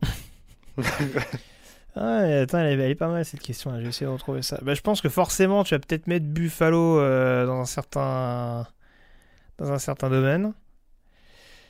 Euh, Euh, oui, oui, oui, oui, bah oui, Buffalo a pas vraiment d'attaque pour moi, donc c'est très fort quand je dis pas d'attaque. hein. Mais, hmm. mais oui, pour moi, Buffalo est l'équipe la plus la plus menacée quand il s'il y avait vrai calendrier en face. Donc euh, à 5-1, euh, ils sont un peu plus beaux que leur bilan, je trouve. Enfin, leur bilan est un peu plus beau que ce qu'ils sont. Bon, après, Arizona, ils ont un bilan flatteur aussi, hein, mais bon, on l'a dit tout à l'heure. Après, mais euh, ça, euh, ils vont, ils vont pas non plus s'excuser de battre des équipes qui sont pas, euh, qui sont, qui sont un peu moins fortes.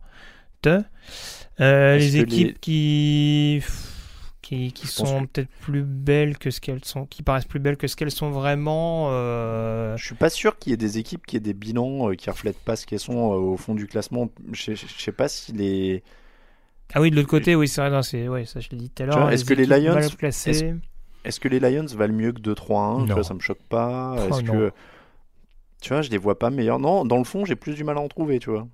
Je... Il y a beaucoup de bilans positifs hein, d'ailleurs. Donc euh, le- bah, les Chargers valent mieux, mais on l'a dit.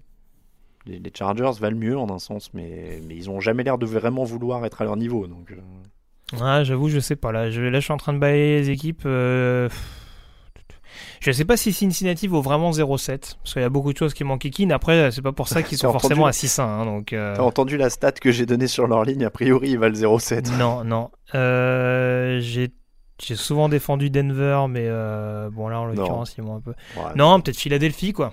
Mais même Philadelphie, enfin ils sont à 3-4, mais Oui. c'est toujours pareil. C'est en fait tu peux pas vraiment dire qu'ils valent beaucoup mieux que ça. Mais euh, de ce que tu vois depuis le début de la saison, c'est compliqué. Oui, bon allez, allez, allez mettons, allez Détroit peut-être, Euh, Auckland à 3-3 peut-être, mais euh, Ju- Juste pour revenir sur les Bengals, il- il- je suis d'accord avec toi au sens où sur certains, c'est c'est des fois déroutant parce qu'ils ont quand même Gino Atkins, ils ont quand même euh, certains joueurs de très bonne qualité.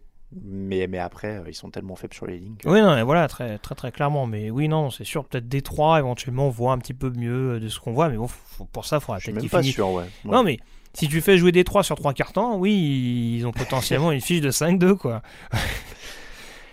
Ouais, bon, on va, on, on va s'arrêter là-dessus. C'est comme ça que se termine l'épisode numéro 314 du podcast Jean Actu. On vous rappelle que l'émission est présentée cette année encore par le Hard Rock Café Paris tous les dimanches. Game On au Hard Rock Café Paris, c'est les soirées avec Happy Hour pour ceux qui viennent voir les matchs, Beer Bucket, 6 bières pour le prix de 5 et évidemment les rencontres. Ne ratez pas ça. On remercie euh, tous ceux qui nous soutiennent sur Tipeee. Il y a, je, je remercie, alors je remercie Grégory qui nous soutient sur Tipeee. C'est pas toi, Grégory, mais on remercie Grégory qui nous soutient Non, sur je ne te Tipeee. remercie pas, Grégory, de ne pas nous soutenir sur Tipeee. Euh, donc voilà, mais je te remercie Grégory, toi, d'avoir participé à l'émission de Toujours cette semaine. plaisir. Euh, pour nous suivre, touchdownactu.com bien sûr, TDActu sur Twitter et sur Facebook, at touchdownactu en entier sur Instagram, euh, at Yellow Radiosa pour Grégory, at Alain Mattei pour moi-même pour les Twitter personnels. On vous rappelle que toute l'actu de la NFL c'est sur tdactu.com. On se retrouve jeudi pour l'émission de présentation, dimanche pour le fauteuil et on vous souhaite une très bonne semaine à tous. Ciao ciao.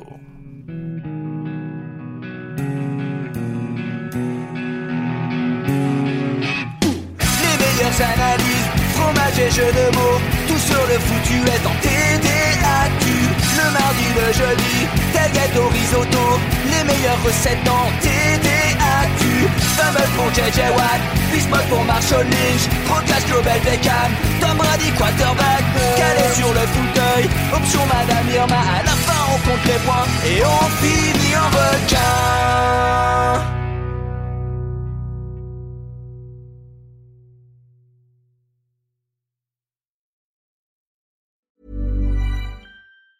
Mom deserves the best, and there's no better place to shop for Mother's Day than Whole Foods Market. They're your destination for unbeatable savings, from premium gifts to show-stopping flowers and irresistible desserts. Start by saving 33% with Prime on all body care and candles. Then get a 15-stem bunch of tulips for just $9.99 each with Prime. Round out Mom's menu with festive rosé, irresistible berry chantilly cake, and more special treats. Come celebrate Mother's Day at Whole Foods Market. When you need mealtime inspiration, it's worth shopping Kroger, where you'll find over 30,000 mouth-watering choices that excite your inner foodie. And no matter what tasty choice you make, you'll enjoy our everyday low prices, plus extra ways to save, like digital coupons worth over $600 each week. You can also save up to $1 off per gallon at the pump with fuel points. More savings and more inspiring flavors make shopping Kroger worth it every time. Kroger, fresh for everyone. Fuel restrictions apply.